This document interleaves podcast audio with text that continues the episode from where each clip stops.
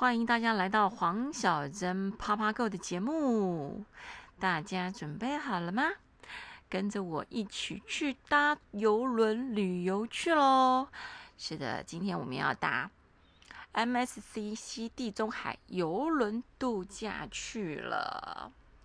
第一天呢，我们这个 tour 主要是做，当时我们是主要是做土耳其航空的班机，然后是晚上大概从台北飞，大概是晚上呃。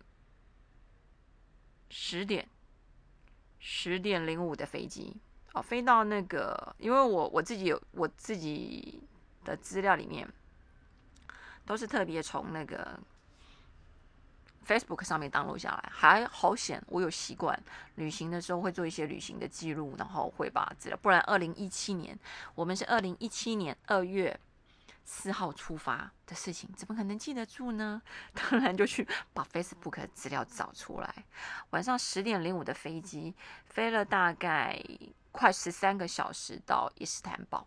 那一到机场的时候，因为那个时候我儿子才一岁五个月嘛，所以他机票只有十分之一，所以是没有座位的。那那一天晚上呢，他们有商务舱升等，一个人只要好像一万块吧，反正我记得。没有到非常离谱的价格，所以那个时候，事实上，我我的一个呃，我就是我们的康乐股长跟他老婆，他们就要去升等。对啊，爸爸赚钱那么辛苦干嘛？是为了花钱，小孩子做商经济舱就可以了。那那时候，因为我带带了我儿子，所以我也想去升等。我已经计划要去升等的时候呢，我的领队悄悄的走到我的身边，然后跟我说：“你旁边的位置锁住了。”我这刚开始我没听懂。然后我就看着他，然后没听懂，然后跟我老公说：“老公，你去刷卡，我要升等。”然后他就说：“你旁边的位置锁住了。”我说：“什么意思？”他说：“因为那一天晚上的班机没有满舱，所以他特别我的帮我的位置画到最后，最后就是呃靠近左边 A A A 跟 C 嘛。”最后一排是本来不是 A、B、C 吗？它只有 A、C，最后一排只有两个位置，然后他把我旁边的那个位置锁住了，就是旁边没有坐人，是空的位置。也就是说，我儿子是有位置的啊！所以你说这是不是一个专业的导游领队？真的跟着专业的领队带你上天堂，非我非常的感激他。所以那时候我从台北飞伊斯坦堡的时候。我就不用沿途一直抱着我儿子。那那时候上飞机之后呢，我就先让我儿子，事实上在机场的时候，我就是先消耗他的体力，让他下午就开始没有睡午觉。然后呢，在机场的时候就是吃的开心，然后跑来跑去，跑来跑去。所以一上飞机没有多久，我儿子就睡着了，而且一觉到伊斯坦堡。对我儿子非常适合旅行。因为我们在到了伊斯坦堡是早上六点钟，那在伊斯坦堡转机大概有一个小时有五十分钟，将近两个小时的时间，然后就在那边能吃个早餐啦，喝点水啦。因为从伊斯坦堡坐飞机到米兰的话，大概将近三个小时的时间，事实上也很快。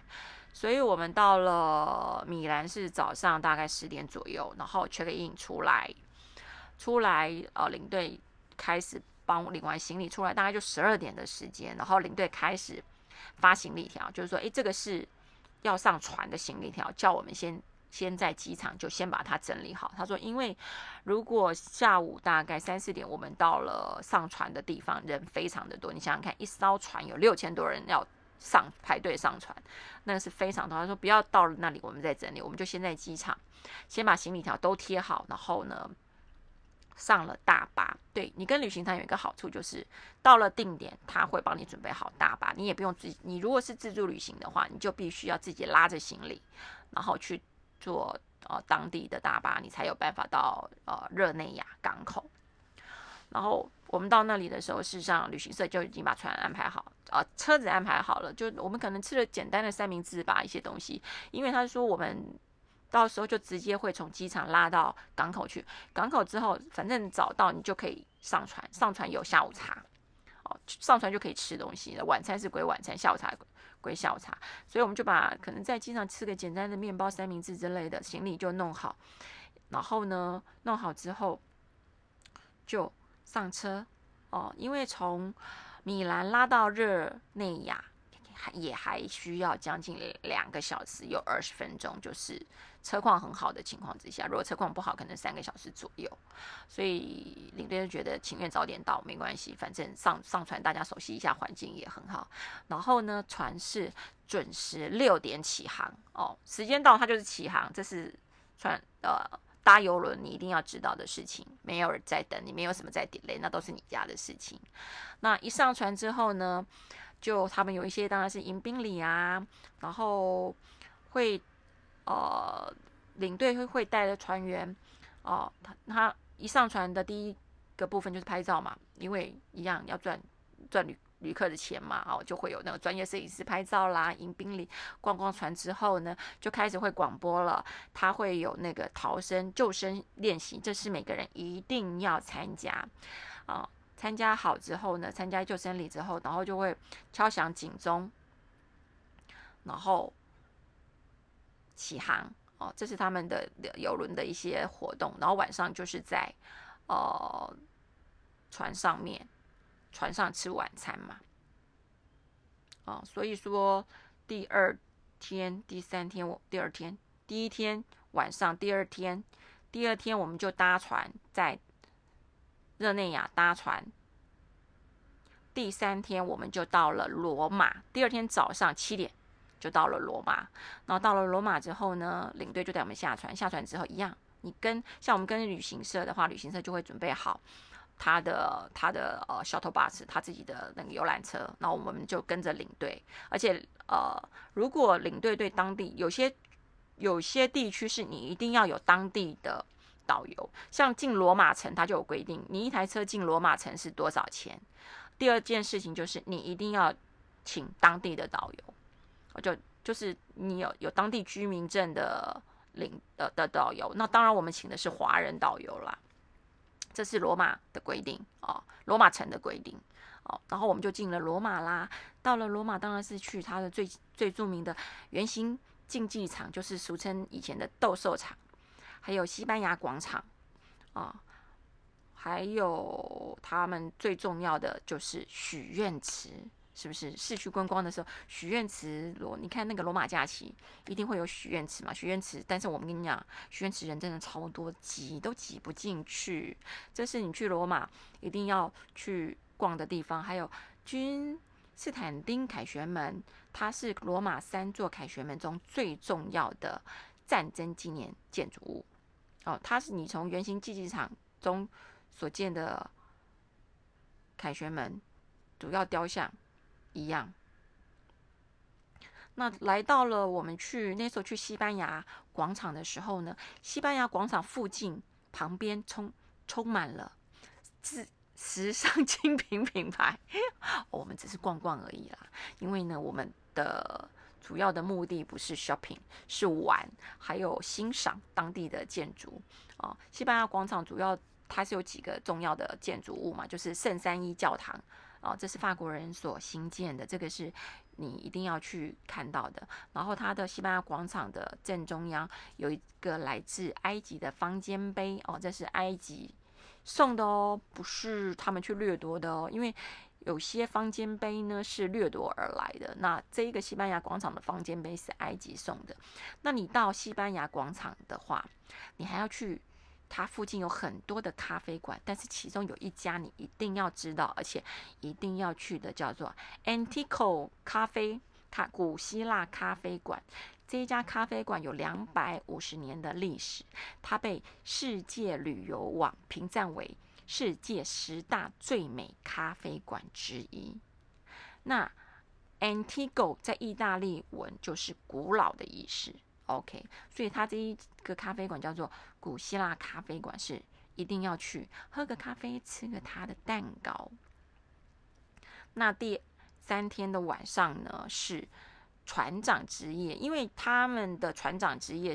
也是分批在进行，所以它的行前说明会会告诉你说，你一定要带一套正式的服装，就是要参加他们呃这个船长职业，这是对船长的一种礼貌跟尊重。那船长呢会到每一个桌子面前来跟你拍照，跟你 say 个 hello，问一下你的行程开不开心，快不快乐哦。船长之夜每他因为船上有六千多个人，所以是分批在进行。那你一定要记得要做正式的服装进场啊。参加完船长之夜之后，因为有一些时差的关系嘛，大家也都累了，然后呢，我们就早早的早早的上床睡觉了啊。反正搭游轮的好处就是。晚上就是睡觉，船就开始开，而且在呃内地中海旅游的话，它的风浪不像我们搭立新游轮，因为你是在太平洋上航行嘛，再怎么样地中海是一个内海，所以它的风浪比较不那么大，再加上船的吨数又大，所以行驶起来的话，事实上没什么太大的感觉。那第二天早上是十点就到达了意大利的帕勒摩。的这一个城市，那这一个城市呢，主要是西西里岛的首府，第一大城兼第一大港，被歌德赞誉为全世界最美丽。它有一个全世界最美丽的峡角。那去这里的话，最重要就是你要去一个他们有一个四角区，它的区域去去欣赏，它有有四栋建筑。因为在意大利这里，主要的话是以建筑物为，呃，我觉得在南南欧也差不多，就是建筑物是他们最主要的一个代表作，也是艺术的结晶。然后每一个墙壁最下层有一座代表四季的喷泉，然后再往上两层则是历史历代西班牙总督跟守护圣人的雕像。那在四角区还有一个巨大的喷水池。不过呢，这个喷水池被保守的巴勒魔人取取作为羞耻喷泉。为什么叫羞耻喷泉呢？嗯，我也不知道哎，只是当时那一首那个领队有讲，我中间有点忘记了。因为呢，好像是那个哦，我想到了，因为那个那个雕像是漏鸟的。所以叫做羞耻喷泉，对我想起来了。然后在四角区这里的，在在我们在逛的时候，还碰还碰到一件事情，就是我们的领队领队被警察拦下来，被临检。然后他在被临检的时候呢，我们都没有人理他，没有人出手相救，我们在旁边狂拍照，因为我们觉得太好笑了。重点来了，我们也救不了他，为什么？我们不会讲意大利文。然后后来他被临检完之后，才告诉我们说：“哦，他们这种被临检是很正常的一件事情，因为，呃，就是意大利主要是以观光为主嘛。那警察怕他是黑牌，就是没有没有领领取国际国际证照的领队的话，就在他们是属于违法的。所以你如果说是没有那个牌照的领队的话，有可能你会被罚，轻则被罚钱。”重则有可能马上就被押走了，就是会被押到警察局去。所以说，所以说我才会跟大家讲，你要参加的是那种专专业知名的领队。万一我们的领队被押走的话，我们这一帮人怎么办呢？是不是？那反正就是在这个视角区看，他们主要是以建筑啊跟喷泉这个区域为主。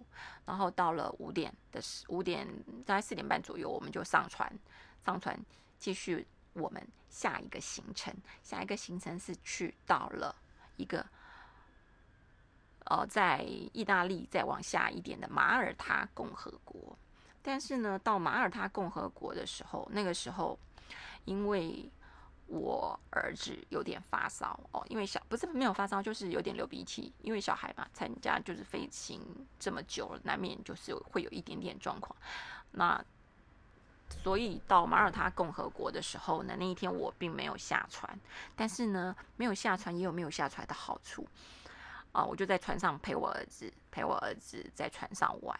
那那一天呢，因为大部分的人都下船，所以船上的人非常的少，所以呢，我就把船上从头到尾到处逛啊，因为人非常少，那服务员也非常的亲切，看到我儿子都在跟我儿子玩。然后你去餐厅吃饭的时候，你会碰到有很多的。呃，退休族、英法族，或者是老人家，哈，而且有很多那些老人家是那种可能就坐着轮椅哦，他们就是来度假，他们觉得搭游轮对他们而言就是度假，那他们的度假不见得一定要走来走去，他们觉得跟着船搭上船，然后呢悠悠哉哉的到处去旅行，然后到了呃景点的时候，他们可能就在船上，在甲板上喝着咖啡，喝着红酒，喝着香槟，看风景，对他而们而言就是一种度假，然后。因为船上人很少，所以我们在吃饭的时候啊，或者在聊天的时候，都会非常非常的轻松，而且大家 看到小孩都非常非常的亲切，都觉得哦，so cute，so beautiful 啊。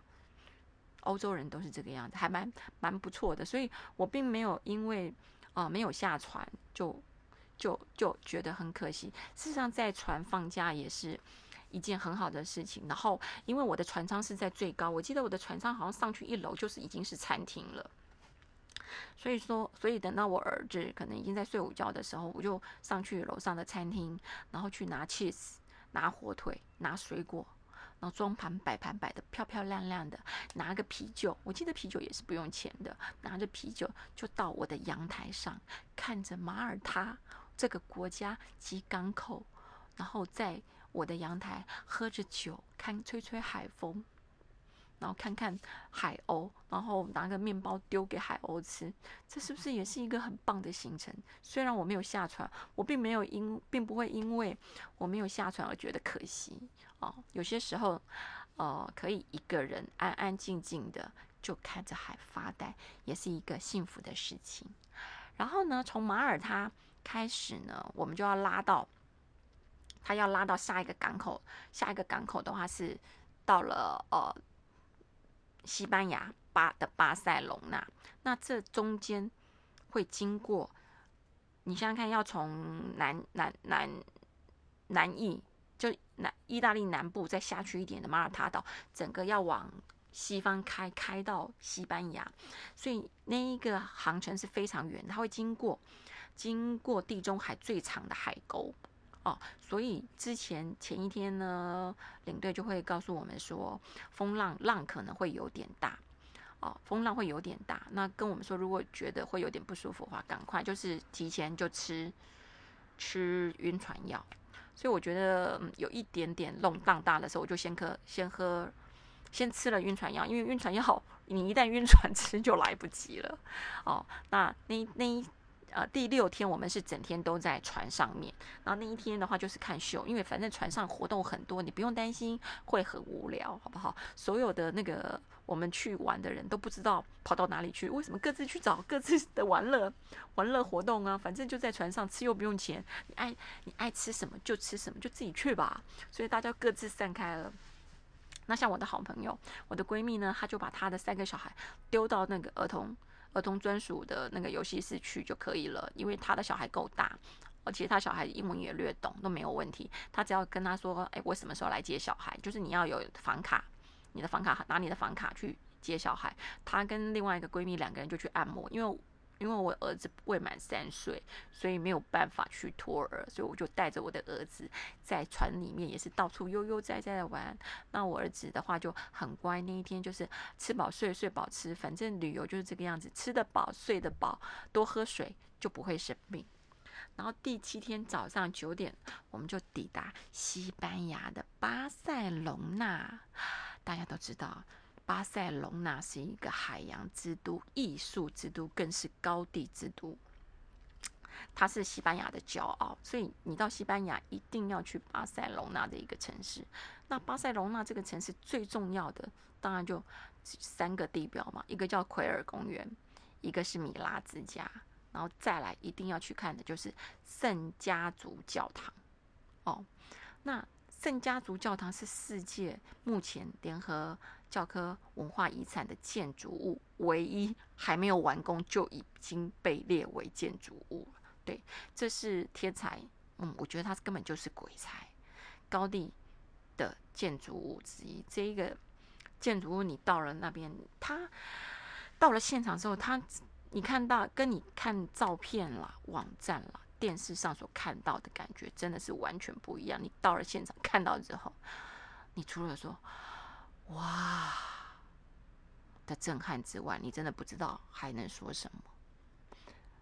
真的就是让你非常的震撼，只能用“震撼”两个字。所以他，所以我才会跟大家说，搭游轮之旅是我觉得我这么多的旅游史里面，埃及排第一嘛，搭游轮是第二。你可以同时去参观到这么多的呃艺术建筑，因为你去欧洲旅游，他他们最大的宝藏就在于建筑艺术史、建筑史跟他们的艺术史哦，古代的那些嗯奇才们。的艺术表现真的非常令你惊讶，这跟你去埃及看的感觉又比较完全不一样的落差点很大哦。那米拉教堂大家都知道，米拉教堂的跟圣圣家族这个是教堂，教堂它就是比较宏伟、比较壮观、比较震撼。那米拉之家它是一个比较现代化的建筑，它所要阐述的理念就是直线是人为的，唯有曲线。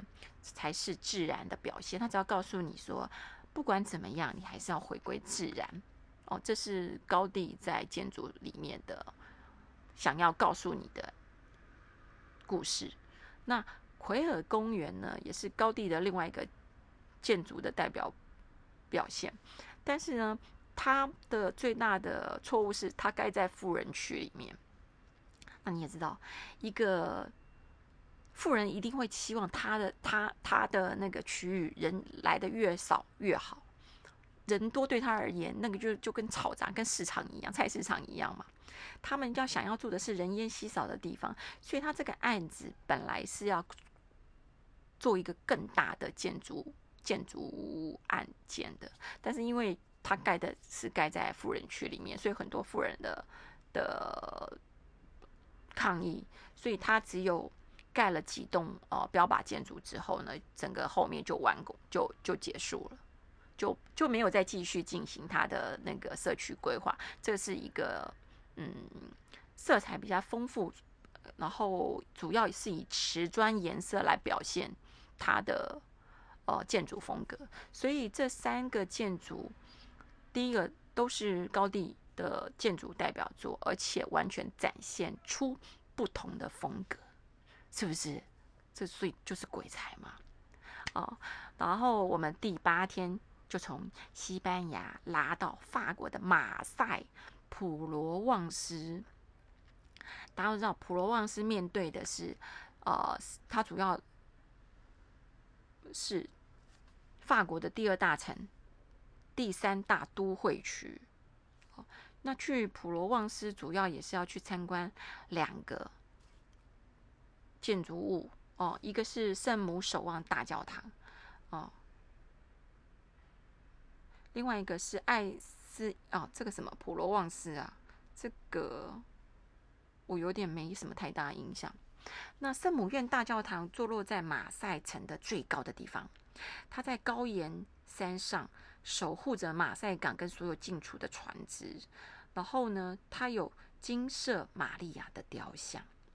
白天散发感觉看起来就是很慈爱的光芒，夜晚的时候灯光打打出来的时候，感觉就是很柔美的一个地方。这是我在那个马赛港的最大的感触。那我们在马赛的话，主要是呃逛的点比较没有那么多，那主要是比较悠闲的，然后去到处喝咖啡跟吃好吃的东西哦。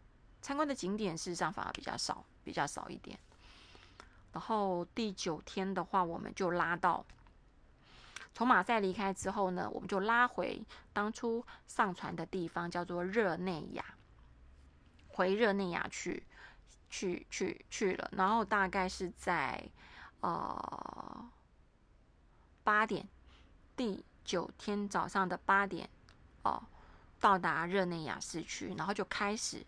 我们去从热内亚拉到米兰，我们在凯米兰住一天，住一天晚上。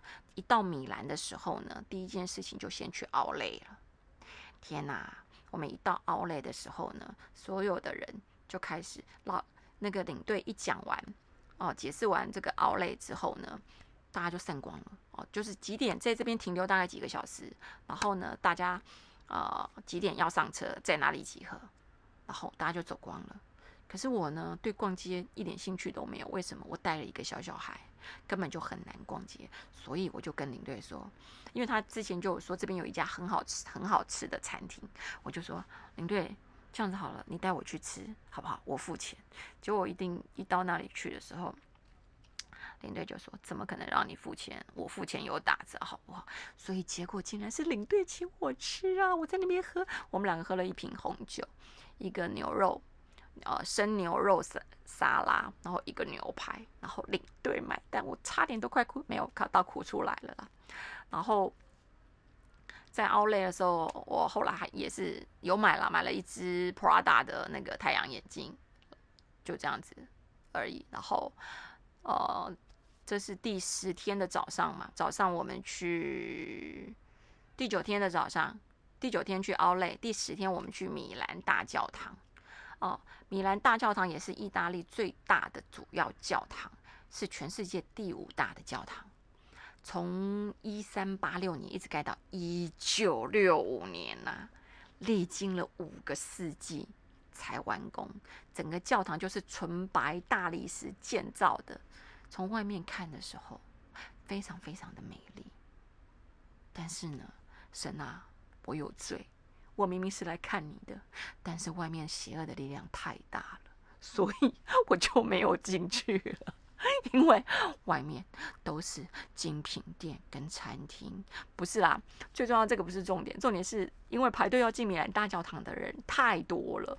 然后我们在这边大概只停留四个小时的时间，单单排队进去可能就要花掉一个半小时的时间。那你进去，然后再出来，然后还要再拉到上车的地点，然后再还你还要吃饭哦。这我们午餐也是在这里，这里。这里解决的，这中间你只有四个小时时间，你看到排队的人口，你就知道你根本进不去，并不是因为 shopping 啦，对不对？当然 shopping 也是原因之一啦，就是在那边逛，那里面那因为米兰大教堂旁边全部都是舶来品店，超好逛的，所有那个呃，你看你知道的品牌在旁边全部都有，它就是在那个米兰大教堂的另一侧，就是。呃，爱曼纽二世回廊嘛，里面什么店都有，什么餐厅都有，所以你说对不对？怎么进去逛呢？是不是？你没有，你没有在那个米兰待一天，你怎么怎么有时间逛得完？哦，然后第十天的晚上，我们是从呃六点搭六点四十五的米兰的班机到伊斯坦堡，一样嘛，飞行时间大概将近三个小时的时间，但是在这边就发现。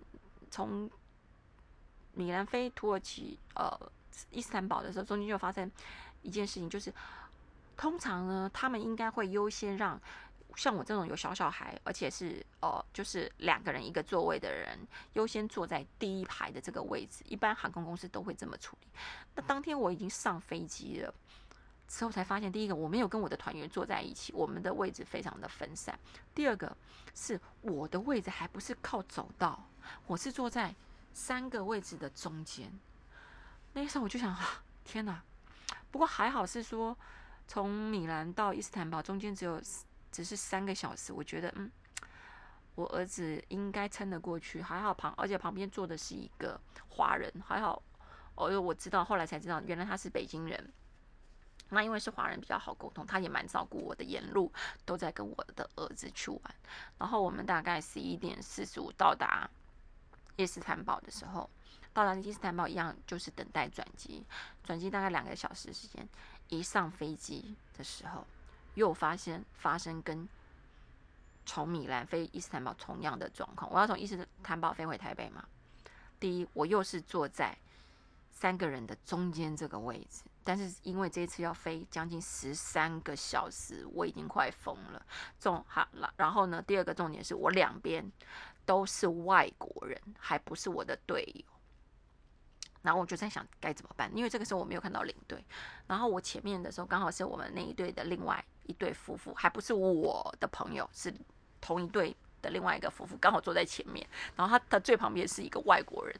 然后我就跟他讲说：“不好意思，这是我爸妈，我可不可以跟你换位置？因为他看到我背了一个小孩，因为我的位置是在中间，人家的位置是靠走道。你要跟人家你跟我学这个这个。”位置真的不太好意思，我只能背抱着小强，我儿子，然后就跟他谈，不好意思，这是我父母，我可以跟你换位置吗？因为我父母可能要就近照顾我比较好，然后我就换好位置之后，那时候刚好领队走过来了，然后我就跟领队讲发生这件事情。我本来想说，我说没关系，我已经处理好。他说这个不是你处理好。有没有处理好的位置？他说这是航空公司太不应该了，我一定要帮你据理力争。